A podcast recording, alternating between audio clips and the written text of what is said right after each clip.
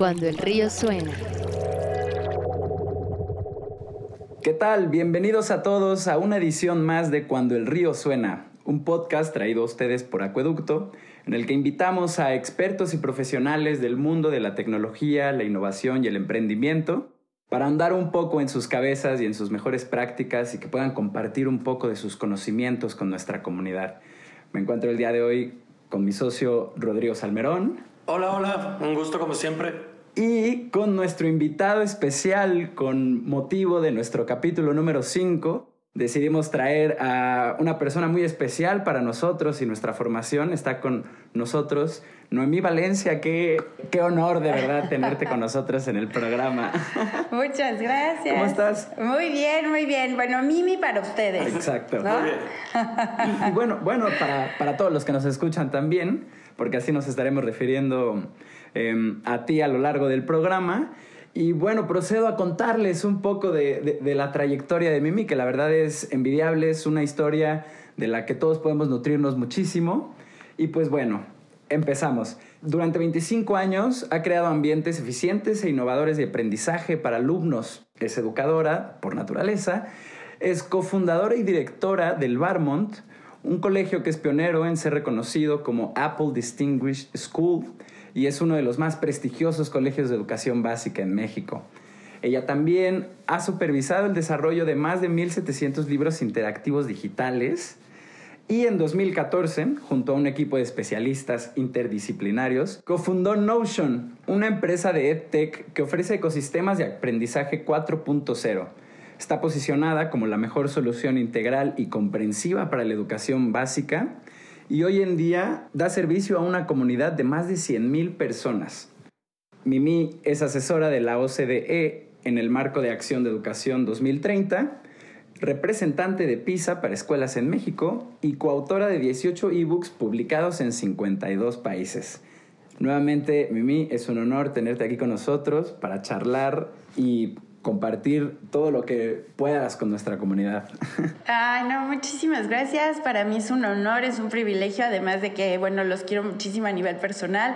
Ustedes han sido parte de todo este proceso de aprendizaje porque ustedes crecieron con nosotros, han visto la evolución que hemos tenido, eh, pues no solo como institución educativa, sino a nivel personal, en todo el proceso de, de siempre buscar llevar las mejores herramientas a las nuevas generaciones, ¿no? Para que realmente se puedan vivir de la mejor manera. Entonces, pues muchas gracias. Estoy feliz de estar acá. No, pues gracias a ti por aceptar nuestra, nuestra invitación. Y para dar un poco de trasfondo, pero ya de primera mano, Mimi, ¿nos podrías contar un poco de qué es Notion y qué conforma su ecosistema? Mira, después de 25 años de experiencia dentro del colegio, eh, nosotros decidimos generar o crear Notion, lo cofundamos Noel y yo, Noel es mi esposo y compañero de vida, de batallas y de todos los desarrollos eh, profesionales que hemos, que hemos realizado. Y la fundamos como una generadora de ecosistemas de aprendizaje para poder ayudar a otros colegios a potenciar todo lo que ellos tienen que ofrecer y para que se puedan convertir en su mejor versión, ¿no? Yo creo que esa es la mejor definición porque todas las instituciones educativas tenemos eh, retos muy importantes, o sea, todas, en el mundo entero. Es cómo actualizamos y capacitamos a nuestro personal docente, cómo vivimos una verdadera inmersión tecnológica y sobre todo cuando está todo avanzando de una manera tan rápida y tan vertiginosa, cómo podemos generar contenidos relevantes y significativos para los alumnos que tengan esta capacidad de competir con todo lo que tienen allá afuera, ¿no? Hasta con el condenado Fortnite. Eh, y cómo podemos, sobre todo, lo más importante, cómo podemos darles a, las futuras generaciones todas esas herramientas que requieren para enfrentar pues una realidad tan incierta. Yo creo que eso es hoy el digamos, lo, lo, más importante y lo que nos preocupa y ocupa a todos los formadores, ¿no? Entonces, cuando tú te pones a pensar en que todo esto lo tiene que hacer una institución sola, o sea, un colegio de manera aislada, pues se vuelve algo muy complicado de hacer, ¿no? Nosotros lo vivimos ya por muchísimos años dentro de Barmont y, y, es por esto que dijimos, bueno, si hemos encontrado estrategias, hemos encontrado soluciones, generemos una empresa que prácticamente trabaje para el colegio. O sea, Notion trabaja para el colegio, le ayuda a crear su ecosistema de aprendizaje de una manera muy personalizada, sin que pierda su esencia. Les damos todos los recursos que ellos requieren para que entonces puedan, digamos, que, vivirse sumamente innovadores y vivirse eh, cumpliendo su verdadera eh, misión y su verdadera visión, ¿no? Y, más específicamente, ¿qué elementos lo conforman? ¿Son contenido, servicios de tecnología? Para aterrizar un poco más sus componentes. Sí, mira, nosotros principalmente el ecosistema lo integramos por cuatro, cuatro áreas clave. ¿no? La primera es los contenidos, o sea, los contenidos y el currículum. O sea, el currículum es muy importante. Entonces desarrollamos un, un, currículum transdisciplinar, porque la vida es transdisciplinaria, ¿no? Nosotros resolvemos problemas de manera transdisciplinar y estamos en contra de que los alumnos aprendan de manera fragmentada. Entonces es un currículum transdisciplinar que cubre todos los aprendizajes esperados que exige la Secretaría de Educación Pública, pero además le integramos aprendizajes de los, de los países punteros en, en las pruebas de PISA o que tienen muy buenas prácticas, todos esos los integramos y agregamos elementos a este contenido que nosotros llamamos nuestra receta secreta porque son elementos eh, de todo lo que son las famosas soft skills, ¿no? Todas esas competencias y habilidades que ustedes, eh, bueno, que, que requieres para ser exitoso en la vida sin saber a qué te vas a dedicar ni qué vas a estudiar, porque hoy nadie lo sabe, ¿no? Entonces es eh, colaborar eh, y trabajar en equipo, tener un buen liderazgo, liderazgo positivo y liderazgo social, eh, poder tener self-agency, o sea, lo que es autocontrol, autogestión, pero también tener mucho compromiso social y un gran manejo de tus relaciones sociales, el que puedas manejar la comunicación y los medios y la información con pensamiento crítico y que no te dejes llevar por todo lo que te dicen las redes sociales, el que sepas resolver problemas, el que seas innovador, que seas creativo, que tengas este pensamiento creador, que pueda encontrar soluciones donde no existen, en fin, eh, todos esos elementos, responsabilidad digital, súper importante, o sea, mucha responsabilidad y ciudadanía digital. Entonces, todos esos elementos eh, conforman el contenido que nosotros creamos, ¿no? Todo, todo el currículum y esa es una gran parte que le entregamos al colegio. La otra parte que es muy importante es eh, la propuesta pedagógica.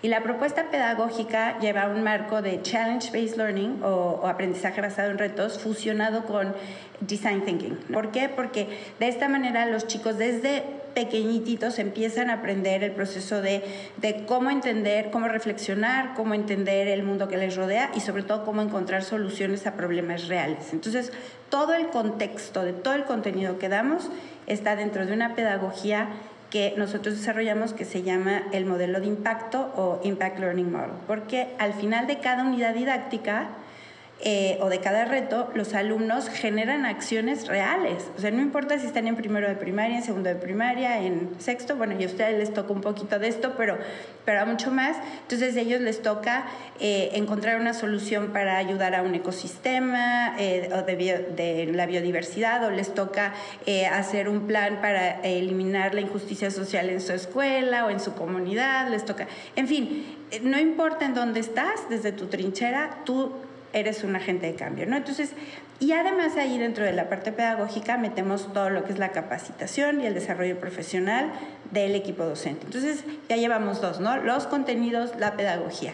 El tercero, obviamente muy importante, la parte de tecnología. Entonces ahí eh, nosotros, nuestra forma de, de entregar todo esto es a través de una aplicación, o sea, nosotros tenemos, es una app eh, pero además les eh, digitalizamos toda la escuela. O sea, nosotros al colegio le ponemos, le hacemos instalación, les, les ponemos cableado, les ponemos red, les ponemos antenas, les ponemos todo, porque lo que nosotros queremos es que el colegio se viva conectado y que todos los alumnos también, o sea, que tengan la conectividad y que tengan todos los recursos que requieren. Entonces va toda la parte tecnológica y en este sentido nuestro app tiene características muy peculiares, ¿no?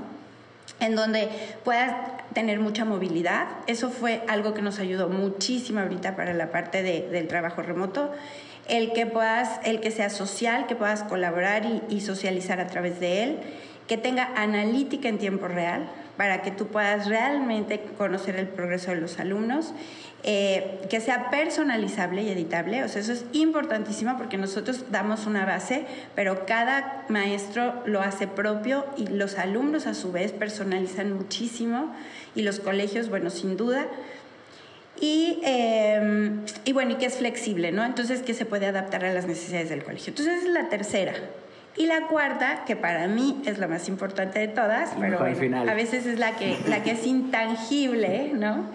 es que tenga un contexto global. O sea, es decir, que haya, que, que todo lo que nosotros estemos haciendo esté alineado a los objetivos de desarrollo sostenible, que ayudemos a los colegios no solo a formar chavos que van a tener la capacidad de pasar un examen, un SAT, un GRE, un GMAT y que van a poder entrar a las mejores universidades del mundo o tener un trabajo. No, lo que nosotros queremos es que la escuela sirva para formar mejores ciudadanos del mundo. Chicos como ustedes, o sea, que tienen la capacidad de impactar con sus acciones, que tienen la capacidad de comprometerse, que tienen compromiso social, que, que, que de verdad, eh, pues que se conviertan en esta nueva generación que, que la humanidad necesita.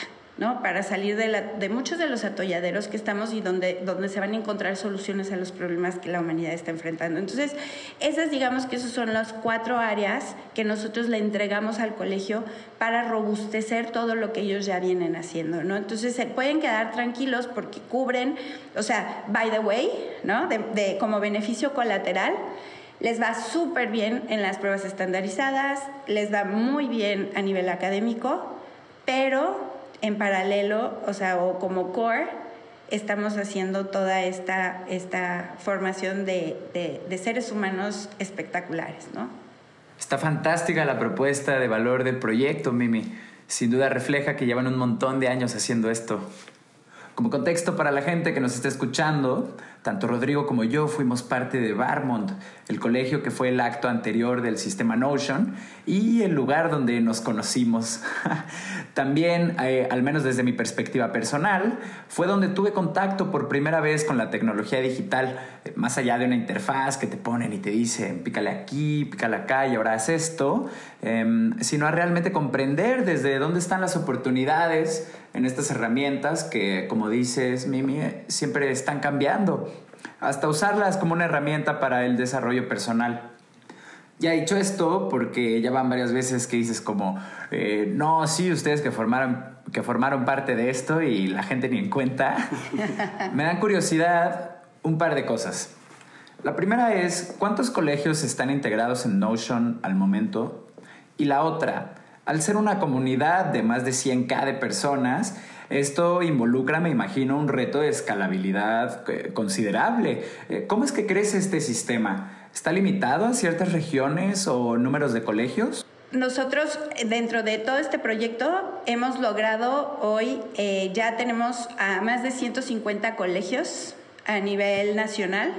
Estamos en prácticamente todos los estados de la República y tenemos en muchísimas ciudades, pero también ya estamos en Guatemala, Honduras y El Salvador y con un piloto en Colombia. Entonces, eh, pues estamos muy contentos porque eh, realmente el, nuestro, todo nuestro proyecto nació de manera global. O sea, aunque está basado en México y está pues orgullosamente moreliano y mexicano. Como nosotros. Eh, que creo que eso es muy importante. y eso te lo puedo decir de verdad. Y, y aquí sí quiero hacer como un, un comercial para México y para que nos la creamos. Nosotros eh, somos asesores en la OSD. Nos sentamos con los ministros de educación de todos los países del mundo eh, cada seis meses para ver hacia dónde va el marco. Y yo les puedo decir que una solución como esta no existe en el mundo y que estamos muy orgullosos de que estamos haciendo cosas inclusive mejor que países como Finlandia o países como, como Singapur, que salen a veces en primeros lugares en la prueba de PISA pero, pero de verdad el proyecto que nosotros tenemos y los resultados que estamos alcanzando este, son, son resultados increíbles, ¿no? Entonces creo que eso es algo que, que, pues a mí me da mucho orgullo porque lo estamos haciendo con, con talento local y eso, y eso, es lo que, eso es lo que importa, ¿no? Y, que hay mucho, además. Sin duda. Pero bueno, eh, estamos, como te decía, estamos en más de 150 eh, colegios ya. Eh, tenemos más de 40 mil alumnos ¿no? Y, tenemos un impacto en, más de 100 mil personas con las familias y más. Eh, y no está limitado a regiones, o sea, no está limitado a regiones ni está limitado a colegios. Y esa es una de las cosas hermosísimas que tiene la propuesta. Nosotros lo vivimos como institución, eh, todos eh, en Barmont, ¿no? En Barmont lo vivimos. Todos los colegios quieren, tienen este deseo de ser reconocidos por su propia identidad de que no te digan que eres igual al de al lado, sino que tienes esta identidad. Sin embargo, a la vez quieres sentirte acompañado. Entonces, para nosotros en Ocean era muy, muy importante darles una plataforma sólida de acompañamiento, pero a la vez en donde ellos jamás perdiesen su esencia ni jamás perdiesen su identidad como propuesta o como proyecto, ¿no? Entonces, en este sentido, eh, pues los colegios no hay, no hay eh, ni un, perfil, o sea, tenemos una diversidad enorme, tenemos colegios maristas, tenemos colegios judíos, tenemos colegios cristianos, tenemos colegios laicos, tenemos colegios IB, tenemos colegios eh, multiculturales, de todo tipo, ¿no? Entonces, eh, eso nos tiene pues muy, muy contentos porque, porque pues de alguna manera nos damos cuenta que sí se está cumpliendo este propósito, ¿no? Y en cuanto al crecimiento a la región, pues como te digo, no, no está limitado, eh, nos permite escalar el hecho de que nacimos digitales, o sea, la propuesta nació así desde su concepción. Y nacimos digitales precisamente para poder tener un alcance mucho más profundo y poder llegar a más chicos, porque suena a cliché, pero la verdad es que el sueño, tanto de Noel como mío, es poder cambiar el mundo a través del aprendizaje, ¿no? Y, y, a través de las nuevas generaciones. Entonces, pues mientras más chicos puedan tener eh, nuestro ecosistema y nuestro apoyo, pues por nosotros felices. Y Mimi, ¿cuánto tiempo tiene Notion ya consolidada? Cinco años. Cinco. No, pues hace un par de episodios hablamos justo de negocios de alto impacto y sin duda es un crecimiento muy veloz. Sí, porque apenas salimos al mercado hace tres. O sea, fueron dos años de creación y apenas salimos al mercado hace tres. Entonces, la verdad es que sí, vamos muy rápido, muy rápido. Vaya, pues sí han, sí han crecido muchísimo. Nos, nos, vimos unos spots en su web que muestran cómo hacen in-house su contenido. Seguro que necesitan un equipo grande para su casa productora. Pero del lado del desarrollo tecnológico, ¿de qué tamaño es el equipo para mantener una plataforma como la suya? Sí, lo hacen in-house también, ¿verdad? Sí, tenemos el 85% de todo lo que hacemos, lo hacemos in-house. El 15% lo licenciamos de las mejores empresas del mundo en cuanto a contenido, o sea, en cuanto a contenido, y ahí tenemos la casa productora.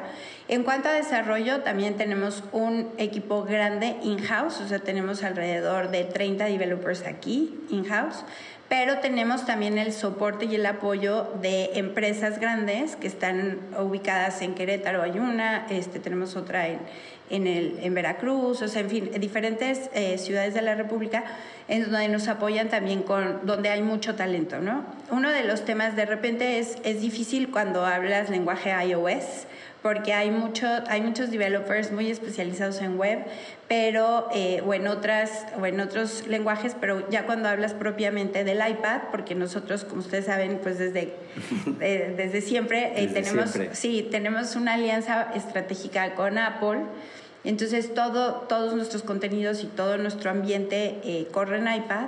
Y, y, a veces entender el lenguaje de, de iPad OS en específico es, es un poquito complejo pero, pero hemos tenido mucha suerte y tenemos grandes chicos, grandes talentos, ¿no? Y en cuanto, el equipo es, el equipo digamos que tenemos un equipo vivo, yo siempre digo eso, porque, porque se ajusta y, se va moldeando de acuerdo a las necesidades o las fases por las que va pasando la empresa. Eh, por ejemplo, en una primera fase pues estaba el equipo de planeación y entonces era mucho más sólido la parte de planeación, después creció mucho la parte de creación de contenido, de crear pues digamos todos los interactivos, todos los videos, todos los... Tenemos más de 450 mil recursos desarrollados, ¿no? Multimedia. Es un buen número.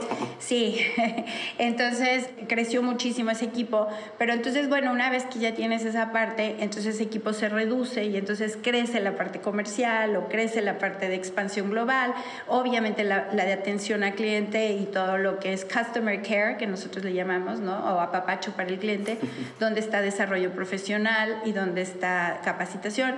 Entonces, eh, ahí es, o sea, se, se, va adecuando, o sea, vamos nosotros haciendo los, los ajustes y bueno, a veces sí nos toca hacer más pequeñito uno de los equipos para que crezca el otro, pero eh, sí, sí tenemos un equipo bastante grande eh, dentro de la casa productora y dentro de la, de la desarrolladora, ¿no? Suena increíble saber que hay un negocio en Morelia, Michoacán, con más de 30 desarrolladores in-house. Sí. de verdad es algo único. Gran parte de la propuesta aquí en Acueducto es abordar las problemáticas de nuestros socios desde el concepto de la transformación digital, que es básicamente digitalizar procesos, la experiencia de cliente, abrir nuevas líneas de negocio digitales, por supuesto, Vaya, en pocas palabras, es encontrar soluciones a las problemáticas que enfrentan los negocios de esta era desde un punto de vista digital. Siento que eso es mucho de lo que hacen ustedes en Notion con una escuela al momento de asociarse con ustedes. Entonces, Mimi, ¿podrías contarnos un poco cómo es el proceso cuando alguien dice, yo estoy interesado y le quiero entrar con ustedes? Em, una vez que sucede eso, ¿qué es lo que sigue? Eso es padrísimo porque nace una digamos que un partnership o una alianza muy bonita entre el colegio y nosotros, ¿no? Entonces, en el momento que ellos dicen voy, o sea, yo quiero entrar, primero que nada, ellos también se vuelven partner. Nosotros, dentro del 85%, regresándome tantito, nosotros somos el 85% 15, tenemos alianzas muy fuertes, tenemos alianzas con empresas enormes como Scholastic, como Dreambox, como Lectura Inteligente, como CNN, como Binumi, como BBC, como Discovery Education, en fin, tenemos de verdad muy buenas alianzas. Entonces, lo, primero que sucede es que ellos les damos la bienvenida a este equipo, a este bundle, digamos, y entonces ellos ya también son partners estratégicos de todas estas grandes empresas, ¿no? Evidentemente Apple. Eh, una vez que hacemos eso, entran a un roadmap, o sea, a toda una, a una ruta crítica de diferente, en donde empieza, empiezan a vivir diferentes procesos. Entonces, uno de ellos es, hacemos un diagnóstico de su infraestructura tecnológica para entonces determinar cuál es la inversión que nosotros vamos a hacer en toda la instalación para dejarlos súper conectados, dejarlos instalados todo lo que ellos necesitan. Eh, también hacemos una, un diagnóstico de cómo es el, el ay, es que me choca hacer pocha y no quiero decir tantas tantos términos en inglés, pero a veces esos son más sabrosos, porque es el tech savviness, ¿no? O sea, ¿qué tan listos están todos los maestros y toda la comunidad en cuanto al uso de dispositivos digitales? Entonces también hacemos esa, esa, eh, ese diagnóstico y entonces una vez que tenemos claro las necesidades del colegio, platicamos mucho con ellos, qué te duele, qué necesitas, cómo es y demás. Entonces ahora sí entramos nosotros a hacer un proceso personalizado de capacitación a todo su plantel docente. Establecemos eh, primero desde el liderazgo, o sea, esto es muy importante para que haya una verdadera reinvención o una innovación dentro de una empresa tiene que venir desde la cabeza y tiene que haber un compromiso muy fuerte y muy sólido del líder del proyecto, de los líderes de, un proyecto. Entonces empezamos a trabajar con ellos y después trabajamos con todo el equipo, capacitamos a todos los docentes, les ayudamos, los empoderamos y sobre todo eso es lo más importante, los sensibilizamos para que ellos eh, se den cuenta que estamos en una era en la que todos tenemos que reaprender a veces donde tenemos que olvidar cosas que aprendimos porque tenemos que cambiar nuestras prácticas, tenemos que hacer cosas este, pues un poquito nuevas o ciertas estrategias, darle un tweak, pero celebramos mucho las, las buenas prácticas que ellos llevan, ¿no? No, no es algo que, que nos peleamos con lo que estaban haciendo y lo tienen que tirar a la basura, no, es al contrario, es cómo empoderamos lo que ellos están haciendo muy bien los, y entran al proceso de capacitación, entonces ya ahí en paralelo hacemos la instalación, la capacitación, hablamos con los papás, porque los papás también juegan un rol muy importante y más hoy en la realidad que estamos viviendo. Entonces juegan un papel muy importante, hablamos con ellos, eh, también los sensibilizamos y les decimos eh, pues cómo, qué es lo, todas las cosas increíbles que, que, el colegio en el que sus hijos están, pues está haciendo para ellos. Y pues ahí arrancamos y es, y es, y obviamente les entregamos, tenemos cualquier cantidad de recursos de acompañamiento, manuales, contact center 24/7, eh, apoyo personal, apoyo eh, en webinars, en fin, una serie de cosas que a ellos les permite durante todo el proceso sentirse muy, muy empoderados. Los convertimos a todos en Apple Teacher y reciben su certificación como Apple Teacher y ya inclusive muchas de nuestros colegios ya también se han certificado como Apple Distinguished School también, ¿no? Entonces, eh, y hacemos una capacitación muy particular con el, con el TI de cada colegio, ¿no? El TI empieza a jugar un rol muy importante porque ya empieza a gestionar y a manejar pues muchos dispositivos dentro de la institución y también lo empoderamos y también lo capacitamos. Mimi, entendí, ¿ustedes hacen la inversión tecnológica del hardware en los colegios que, que adoptan su sistema? Sí, así es. O sea, el colegio, sí, el colegio prácticamente lo que tiene que decir es sí tener una buena actitud y nosotros lo hacemos, o sea, como parte de todo el proceso. Wow, pues sí es un sistema verdaderamente integral, ¿no? Se, se encargan absolutamente de todo, tanto desde un punto de vista de negocios como educacional, está muy completo. Así es, sí, así es. Como parte del ecosistema, o sea, es, o sea, es como somos ecosistema en dos frentes, ¿no? Generamos ecosistemas dentro del colegio, pero al mismo tiempo nosotros también somos un ecosistema que arropa al colegio y entonces le dice, todo lo que tú requieres, yo te ayudo. O sea, yo te ayudo y yo te lo doy y yo, porque, porque es parte de nuestro, de nuestro proyecto, ¿no? Y es parte de lo, que, de lo que nos toca hacer, porque además tenemos que garantizar que la experiencia del usuario al final del día, que es el alumno, o sea, que su, que su experiencia final sea la mejor. Y para que esa experiencia sea la mejor, pues sí tenemos nosotros que garantizar que, que todo a nivel eh, físico, digamos, la conectividad, las antenas, los routers, o sea, todo esté bien, pero que también el, el, el profesor, que nosotros les llamamos coaches, los empoderamos como, como coaches eh, digitales y como coaches innovadores dentro del aula, eh, pues ellos también tengan esta capacidad de generar estos nuevos ambientes para, para la creación, para la comunicación, demás. Está fantástico, Mimi, cómo cubren todos los frentes. Ese control es seguro el que les da la seguridad para poder escalar. Y ya casi es momento de nuestra pausa comercial, pero antes queríamos preguntarte, esto es algo que nos ha tocado a nosotros también y nos da mucha curiosidad tu experiencia. ¿Cuál ha sido el mayor reto vendiendo un sistema casi 100% digital? ¿no? Tomando en cuenta que la educación no ha tenido muchos cambios estructurales, ¿cuál ha sido tu experiencia? Híjole, creo que le acabas de dar al clavo en que ese, ese sin duda es nuestro mayor reto. O sea, ese es eh, cómo sensibilizar al... Y bueno, yo te podría decir que fue uno antes de la pandemia y ahora es otro después de la pandemia, ¿no? Porque antes de la pandemia íbamos solitos picando piedra. Y, la, y, y, muchísimos colegios que, que, han venido, que nos han visitado y que nos ven, nos decían, es que está increíble, pero está muy futurista, ¿no? Es muy visionario. Mi colegio no está listo para esto. Es, es enorme. Y yo te puedo decir que después de COVID, o sea, todos los colegios se voltearon y dijeron, es que ¿por qué no lo hice? ¿No? Claro. Te necesitaba, ahora sí. Entonces, algo bueno dentro de las cosas negativas que ha traído la pandemia, digamos, algo muy positivo es que yo creo que abrió los ojos en el mundo de la educación a decir, nos tenemos que reinventar. Y no porque lo diga Mimi o no porque lo diga Noel y porque llevamos años, ¿no? Años eh, hablando y siendo como, llevando nuestro estandarte de que tenemos que cambiar el status quo, sino que eh, pues por la realidad que a todo el mundo le tocó vivir y porque ya los padres de familia se dieron cuenta de que lo que eh, recibieron sus hijos a distancia, pues no fue lo que ellos estaban esperando, ¿no? Porque los, los claro. colegios no estaban listos, o sea, los colegios que no llevan Notion, este, no, no estaban listos. Y fue hermoso ver cómo nosotros, eh, todos nuestros colegios, o sea, de un día para otro, los alumnos siguieron trabajando idéntico desde casa, no perdieron un día de clases,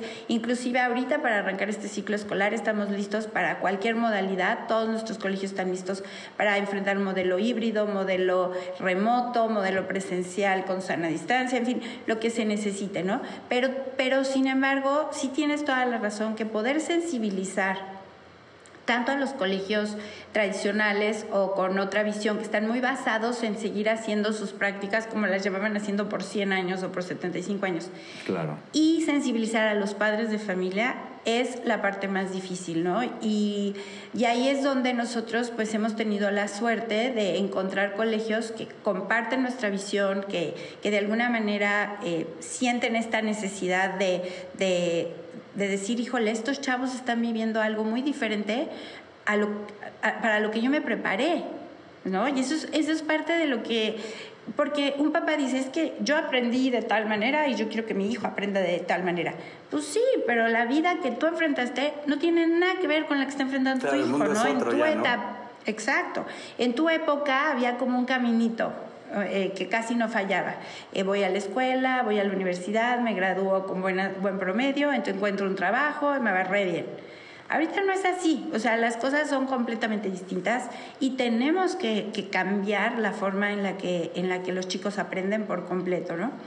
Y, y yo te diría que, que lo, o sea, dentro de esta sensibilización y dentro de esto, está la importancia de compartir una visión, yo creo que la, la llamada de atención que yo haría en general, hoy sobre todo, a todos los papás del mundo, o sea, pero no nada más de México, del mundo, y a muchos de los colegios es ojo adultos, porque las decisiones que estamos tomando hoy por conveniencia de nosotros como adultos, o sea, por decisiones que nosotros pensamos que son las correctas, van a determinar o están determinando el futuro de nuestros hijos.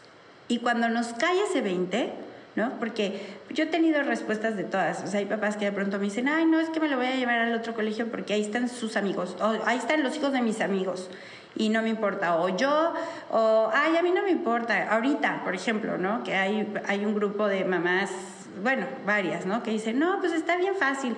Nosotros les damos las clasecitas en la casa y mejor nos ahorramos el dinero de la colegiatura y entonces no pasa nada y no los inscribo al colegio y, eh, y, y yo mejor aquí y todo. Sí, tú puedes un ratito, pero tú no estudiaste para esto, tú no estás preparada.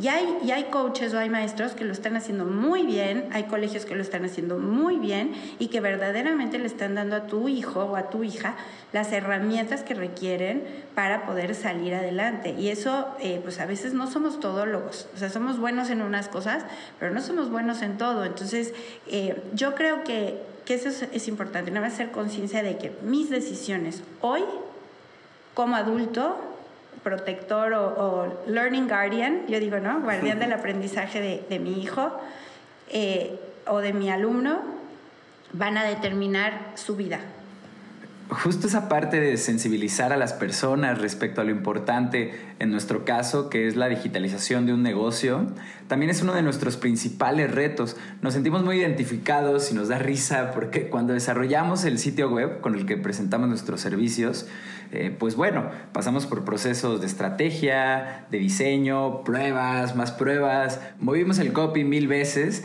y cuando salimos, yo creo que el 50% de nuestra audiencia no entendió bien qué era lo que estábamos poniendo sobre la mesa.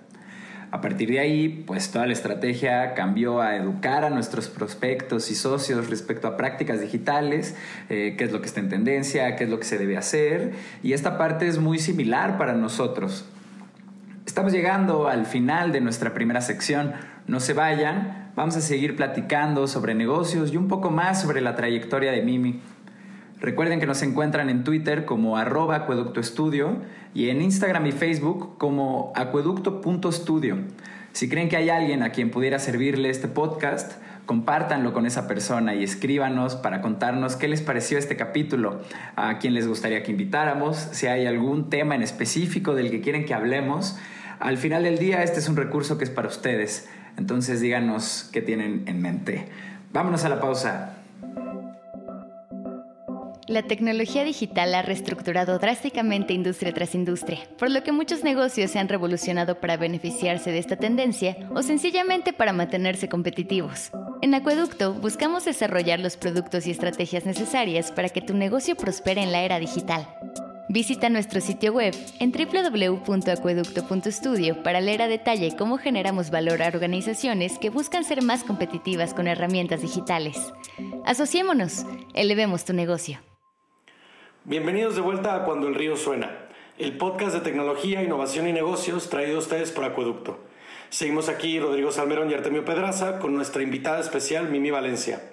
Y Mimi, para la siguiente pregunta, teniendo más de 20 años de experiencia en transformación digital, ¿cuál sería tu top 3 de mejores prácticas para digitalizar un negocio o emprender un negocio digital?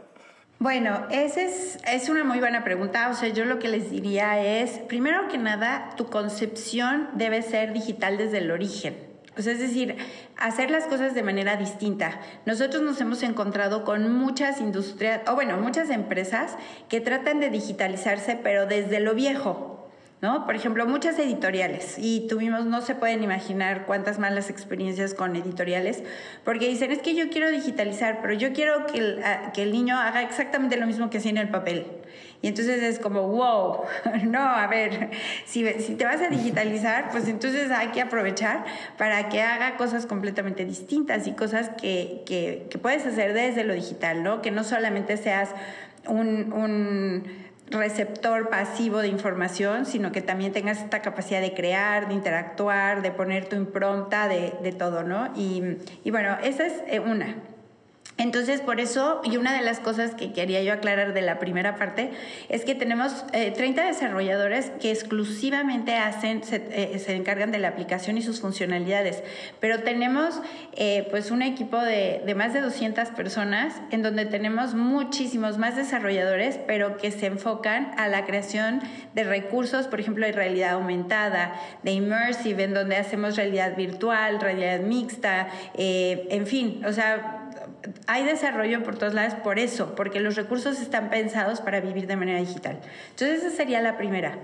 La segunda, eh, creo que es muy, muy importante, es eh, considerar que la digitalización te da una gran capacidad de personalización a partir de la utilización de los datos que te da. ¿no? Entonces, el que, el que tú siempre tengas en cuenta que tener datos eh, y recoger datos, pensarlo desde el principio, te va a ayudar a tomar mejores decisiones estratégicas, para adentro y para afuera. O sea, nosotros estamos recogiendo datos todo el tiempo para retroalimentación, para mejorar los recursos, para mejorar todo lo que estamos haciendo, porque esto nos está dando información y al mismo tiempo estamos recogiendo información del comportamiento de los usuarios, de funcionalidad, de interactividad y a la vez estamos recogiendo datos de aprovechamiento académico, de aprovechamiento de, de, de emocionalidad, de todo todas estas competencias que estamos desarrollando, todo lo estamos midiendo, ¿no? Es un mundo de datos enorme, pero la verdad es que sí nos ayuda una vez que haces un análisis puntual, eh, nos ayuda muchísimo. Entonces, la segunda cosa que les diría es desde, el principio hagan diseño invertido. Esto es algo que es muy, muy de de Wiggins, un, gran experto en el aprendizaje, pero esto sirve para cualquier industria. Y diseño invertido es de lo que yo quiero hacer, es cómo lo voy a evaluar primero y qué es lo que quiero saber, o sea, cuál, cuál quiero que sea el outcome. Y ya que sé cuál quiero que sea el resultado y cómo voy a evaluar ese resultado, entonces ya construyo el caminito, ¿no? Entonces yo sí les diría que es eh, desde origen qué datos quiero recolectar, qué, qué análisis quiero hacer y qué decisiones voy a tomar en función de esos datos. Y la tercera, que creo que es otro tip importante, es que construyan digitalmente de origen en un modelo que sea capaz de escalar. O sea, algo que yo he visto también mucho en muchos proyectos y, bueno, nos da a los que yo no hago código eh, eh, profundo, he aprendido poquitas líneas como parte de, de, nuestros proyectos porque acá es nuestro tercer idioma, todos los alumnos aprenden código desde preescolar. Pero Sí, sí, porque, oye. Es increíble. Hay más, es que hay más, más es máquinas. Mind blowing escucharlo. No, de verdad, es que hay más máquinas que seres humanos. Y si no hablamos su lenguaje, pues entonces ¿cómo las vamos a entender, no?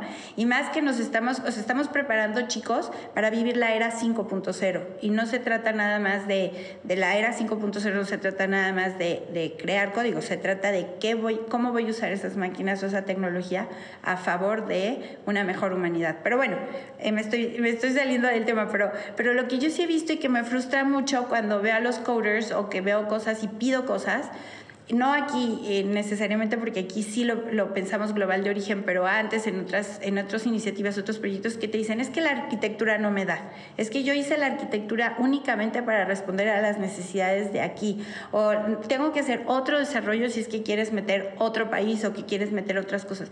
Entonces, eh, o, o si voy a tener más usuarios. Entonces, siempre piensen que cuando entras digital tienes esta capacidad de crecer, ¿no? Y de, y de, y de escalar, pero, pero que tu arquitectura de origen sea así. O sea, que hagas los cimientos en tu plataforma de tal suerte que, que sea fácil para ti escalar.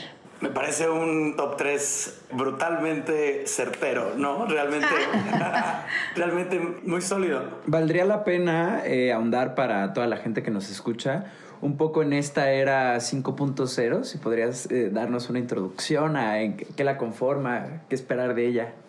Bueno, como ustedes saben, la humanidad ha pasado por diferentes eras, ¿no? Entonces pasamos de la, de la industrial, después a la de la comunicación, a la del Internet, eh, y, y, ahorita, bueno, estamos viviendo la 4.0, en donde, pues, digamos que nuestra interacción con lo digital, que es, es todo este cruce, digamos, de de competencias, ¿no? donde un, un, médico también sabe de análisis de datos, donde un arquitecto sabe de, de ecología y de, y de conciencia ambiental, y en donde, o sea, ahorita tenemos mucho ese cruce y, y todo el énfasis es eh, cómo programo, cómo, cómo genero situaciones a nivel digital, cómo automatizo, automatizar, automatizar, automatizar, como que todos estamos muy metidos, ¿no? Es, esta era la, la 4.0, es automatizar y, y, escalar y vivir en este gran mundo digital, pero lo, y es mucho o existía mucho el temor de que los robots, las máquinas van a desplazar al humano y van a ser, y entonces nosotros ya vamos a dejar de ser importantes y tal, ¿no? Y es, y es como un énfasis muy grande que se dio a la automatización en esta, en esta era. Pero eh, viene la 5.0 y es para lo que nosotros estamos preparando a los alumnos, en donde ya entra un balance y un equilibrio en, en las dos partes. Una máquina jamás, o sea, va a poder hacer muchas cosas que debe hacer, para hacer mucho más eficientes los procesos que nosotros vivimos y eso es increíble.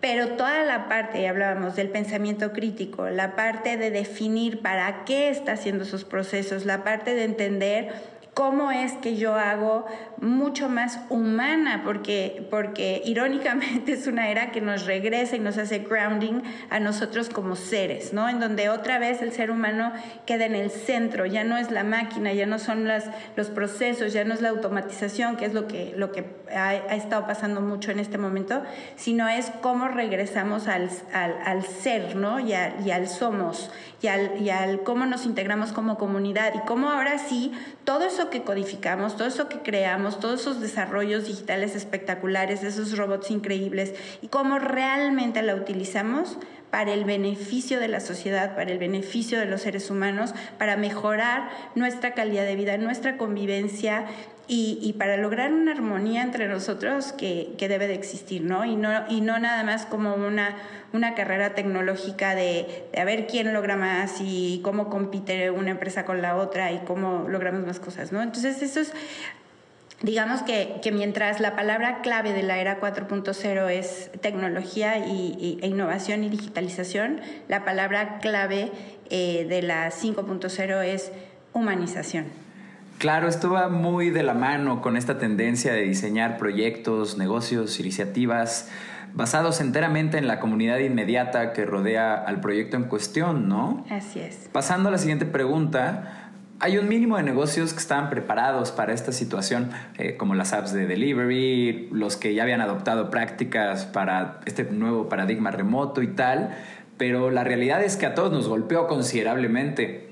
¿Qué recomendación tendrías para aquellos a los que esto les dio justo en la rodilla mala? ¿Y cómo les cayó a ustedes? ratificó lo que nosotros hacemos. O sea, yo te diría que más que nos benefició, eh, yo creo que ratificó y validó que no era ni futurista, ni de... Mucha gente nos dice que ustedes son como los supersónicos, ¿no? Están eh, súper, muy adelantados y tienen una visión muy adelantada. Y fue como que, pues, ¿qué crees? Que no estábamos tan adelantados, o sea, simplemente fuimos previsores eh, y, empezamos a generar prácticas que además de todo, y eso se lo digo yo mucho a los colegios, que ya iban tarde. O sea, ustedes ya, ustedes vivieron eh, lo digital en, en Barmont y, nos metimos durísimo con eso. Es nuestra responsabilidad como formadores este, darles lo que ustedes necesitan para esa etapa, ¿no? Entonces... Hace más de 15 años, además, ¿verdad? Exacto. Entonces yo te diría, todo mundo dice, ah, es que ya la pandemia nos demostró que ya era tiempo. No, la pandemia nos demostró que ya íbamos súper tarde. o sea, que llevamos súper tarde, que ya, eh, y, que, y que era ahora o te reinventas o te reinventas, ¿no? Y en este sentido, pues sí, sí, la verdad es que ratificó, validó y eso nos dio mucha fortaleza eh, de cara a todos nuestros, nuestros prospectos y sobre todo, pues a que muchos colegios ya nos, ahora ellos son los que nos están buscando a nosotros y nos dicen, por favor, ayúdanos, ayúdenos y díganos cómo y nosotros felices, ¿no? De, poderlos ayudar. Entonces, en este sentido, eh, yo sí les diría a los, a los negocios es... Eh, siéntense eh, con este toque de positivismo, ¿no? A decir, ok, ¿cómo me puedo reinventar, ¿no? ¿Qué es lo que, cómo puedo yo hacer lo que yo sé hacer, ¿no? Y ese sería mi primer gran consejo. No pierdan el foco de su visión. No lo pierdan porque tu visión te va a llevar a que tú sigas haciendo lo que tú quieres hacer o lo que sueñas hacer, más allá de la forma. Y, en esto eh, me parece la digitalización es una forma. ¿no? Para nosotros, nuestro core, nuestra esencia es darle a los alumnos las mejores herramientas que ellos requieren para enfrentar su realidad. Y eso no importa si la forma es, o sea, en su momento, hace muchos años, fue en papel, este, después eh, fue con, con, con, iPad. Si mañana es con hologramas o con, o con lucecitas que vuelan, o sea, la forma va a ir cambiando, ¿no? La forma cambia. Lo importante es que nosotros no debemos de perder el foco, que es lo mejor para los alumnos. El problema es que a veces en el día a día las empresas se les olvida su visión, ¿no? Entonces se aferran a querer seguir haciendo las cosas de una manera que fue muy rentable, muy redituable, y, este, y a veces eso ya ni siquiera era su visión, ¿no? Entonces, bueno, poder, poder replantear eso. Y, y pues la segunda es, y eso lo hemos aprendido, vaya que lo hemos aprendido nosotros, quizá no tanto en la pandemia, pero sí, o sea, también, es hacer muy resilientes. O sea, ser muy resilientes, ser flexibles al cambio y decir, tuve una falla ahorita o hay un momento de, de, que otros pueden ver como fracaso, para nosotros es un momento de aprendizaje, ¿no? Y, es esto, y esto es algo que debe ser válido en el mundo del aprendizaje, en el mundo escolar, pero también es real para la vida.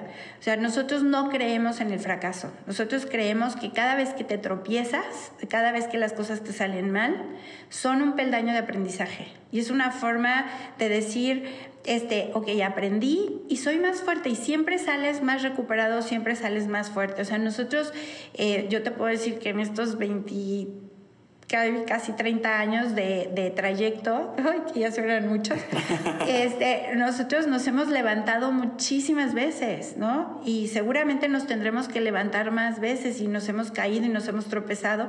Entonces yo les, yo les diría, eh, sean resilientes. Eh, y busquen, y, y, sí, y, busquen, y sobre todo, y crear alianzas. O sea, yo creo que algo que también a nosotros nos ha fortalecido mucho es que es las alianzas estratégicas que tenemos, eh, cómo entre todos nos ayudamos, cómo eh, hemos generado comunidad, cómo entre todos los colegios nos hemos ayudado muchísimos, comparten unos las prácticas, lo que se le ocurre a uno se le ocurre al otro, o sea, cómo hemos hecho mejores prácticas, también entre empresas, entre personas. Entonces, eh, esto que la pandemia nos hizo irónicamente estar aislados, pero a la vez también estar más cerca, ¿no? Y ayudarnos y conectarnos de una manera mucho más eh, profunda, digamos. Pues sí, Mimi, estamos completamente de acuerdo contigo en la importancia que las alianzas tienen para los negocios. Y aprovechando que mencionas ya un consejo menos pandémico, esto nos lleva a la siguiente pregunta que queríamos hacerte. Si tuvieses que elegir uno, ¿cuál es tu mejor consejo para emprendedores? El que no puede, el que no puede faltar. El top. O poniéndolo de otra forma, ¿cuál ha sido tu mayor lección emprendiendo negocios? Híjole, pues es que yo te podría decir, a ver, pensando en una, es que no sabemos todo y que siempre nos tenemos que rodear. Esa es, esa es mi lección número uno, que nos tenemos que rodear de gente que sabe más que nosotros de los diferentes temas. O sea, yo siempre he tenido la fortuna de rodearme y de buscar rodearme de personas más talentosas que yo en las áreas que, que yo desconozco y aún en las que conozco, en donde, en donde me enriquece y en donde construimos juntos, ¿no? Entonces, esa, esa, yo sí creo que esa sería.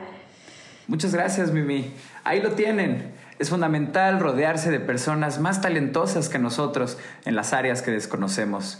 El consejo número uno por Mimi Valencia para los emprendedores del mundo que se encuentran en estas andadas tan inciertas en estos tiempos. Justo tan inciertos que vale la pena preguntarte, Mimi, ¿qué tendencia tecnológica crees que marcará la siguiente etapa en la educación, así como en el mundo de los negocios? ¿Qué es lo que más te llama la atención?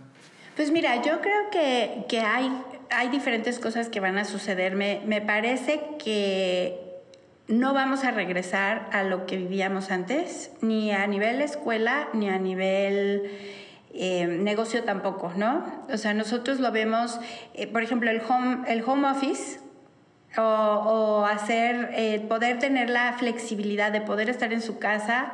O sea, a ustedes les pasaba, ustedes tenían que venir al cole todos los días, ¿no? Y si no, les ponían falta. Eh, después ya cuando tuvieron, tuvieron su iPad o tuvieron su compu, ¿no? Bueno, ustedes son de las primeras generaciones, a ustedes les tocó su Mac. Sí. Pero, pero cuando, pues había cosas que ya podían hacer desde la casa y demás. Creo que ahorita viene un replanteamiento de cómo vamos a vivir los espacios de aprendizaje, algo que yo siempre siempre dije y me encanta que, que ahorita se esté viviendo así, es que teníamos que romper las paredes del aula, que el mundo es nuestro salón de clases y que no importa en dónde estés, tienes la oportunidad de aprender. Entonces yo creo que eso es un gran replanteamiento que van a tener que hacer todas las instituciones educativas, es que... Eh, que no importa, o sea, esta flexibilidad de que no importa si estás en tu casa, no importa si estás de manera presencial, no importa si estás en las dos, eh, ¿cómo, ¿cómo podemos ofrecer nosotros todas las estrategias que damos para, eh, para que los chicos eh, pues lo puedan vivir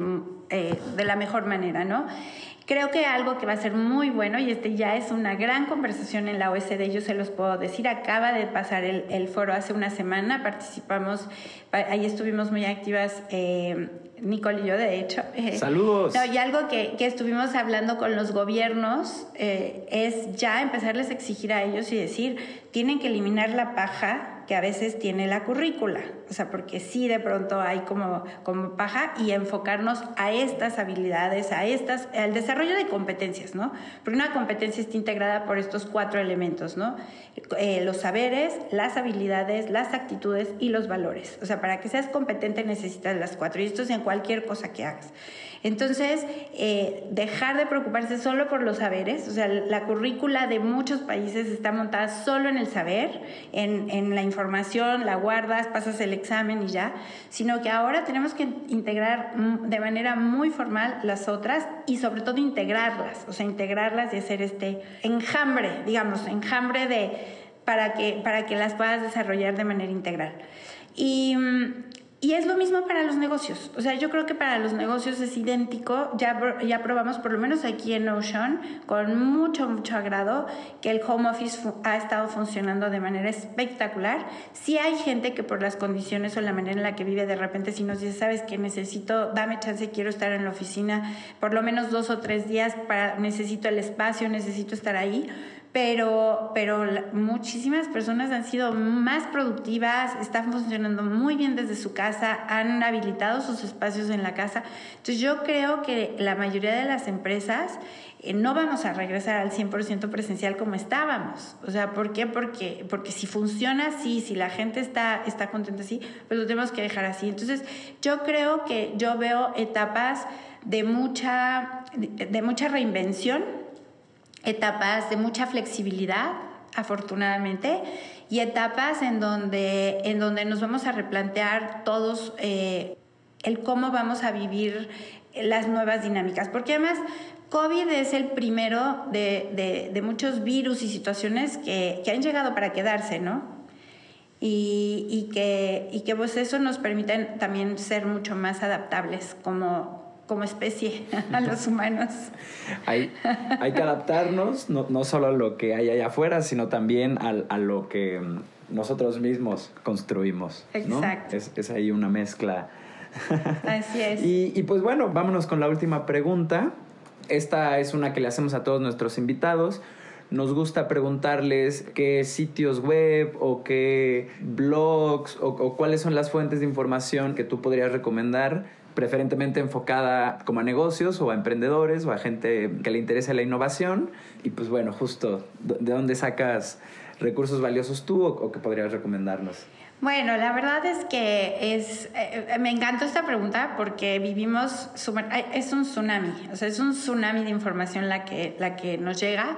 Eh, pues de pronto están todos los, los, clásicos, por así decir, ¿no? O sea, todos los que todos consultamos, que pues son los, los medios de comunicación más más formales o más, por lo menos los que yo considero más creíbles, pero sí hay ciertos eh, blogs que yo sigo o, o, información que me llega de ellos que, que me interesa mucho y que, y que es la que consumo pero la tengo medio dividida en diferentes frentes, ¿no? Porque es dependiendo de, de las necesidades. Entonces, eh, de, cara al, de cara a la parte de, de educación o, y sobre todo de, de innovación a nivel neurocientífico. O sea que ahorita esa es mi gran pasión. O sea, yo estoy muy metida en todo lo que ahorita aprendiendo muchísimo de neurociencia, de epigenética y de todo, todo lo que, como el cerebro y el corazón están súper conectados. Entonces, pues en este sentido, mi, mi top es Resonance Academy. O sea, es una, es, me encanta y HeartMath, que es uno de nuestros partners estratégicos, pero tiene información valiosísima y prácticamente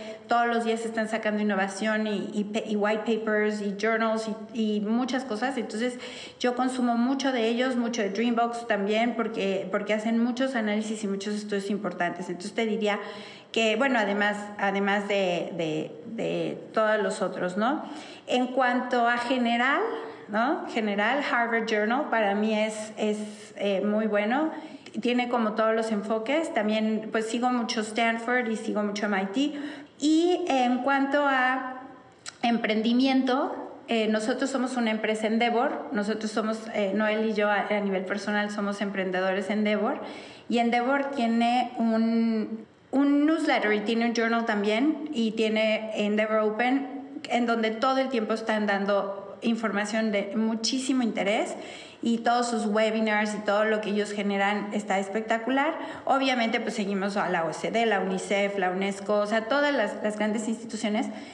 Y uno último que a ustedes les va a encantar y ese a mí me fascina, o sea, les juro que me fascina. Entonces, bueno, no entiendo la mitad, pero les va a encantar, se llama Rocker. Y Rocker es, sí, porque es, es un blog de startups, pero de 100% de innovación digital híjole, y de repente, y hablan, o sea, todo el tiempo que me llega el blog son muchísimos temas, pero que tienen que ver con mucha tecnología, con mucha innovación y todo.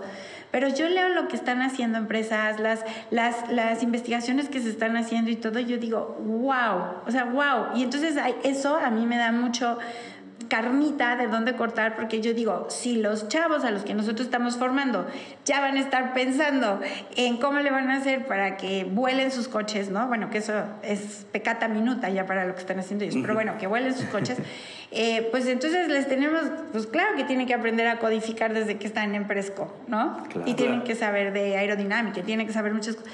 Entonces, eh, esa les va a encantar, les va a encantar a ustedes también. Buenísimo, pues está súper completa la, la, lista de recursos. Nos vamos a dar una vuelta por las que no conocemos. Muchísimas gracias por todas. Y para la gente que nos escucha, que quiera seguir o buscar lo que tú puedas publicar o compartir en redes sociales, ¿nos compartirías tus redes? Sí, claro que sí. Bueno, Notion nos pueden eh, seguir. Eh, bueno, nuestra página web es www.notion.com. Eh, yo estoy en Twitter y, y en Facebook. Mi handle es arroba eh, Mimi Valencia con Y. Y pues estamos, estamos aquí felices para poder apoyar y, cualquier cosa. que se requiera. Perfecto. Encantados de, de, seguir compartiendo y les digo, muy orgullosa de ser mexicana y muy orgullosa de además tener alumnos espectaculares como, como ustedes en el trayecto que, que, nos hicieron crecer, nos hicieron reinventarnos, nos exigieron mucho y pues nos siguen exigiendo, ¿no? Todos. Entonces, eh, pues orgullosísima de verlos, de verlos a ustedes también, también triunfar. Muchas, muchas gracias, Mimi. Así concluimos este episodio, uno de los más nutritivos que hemos tenido en el podcast, a mi parecer. Nos emociona mucho qué es lo que van a opinar respecto a este capítulo. Recuerden que si tienen con quién compartir este recurso, háganlo. O échenos un mensaje en Twitter. Nos encuentran como arroba acueductoestudio. O en Facebook e Instagram como acueducto.estudio. Hasta la próxima.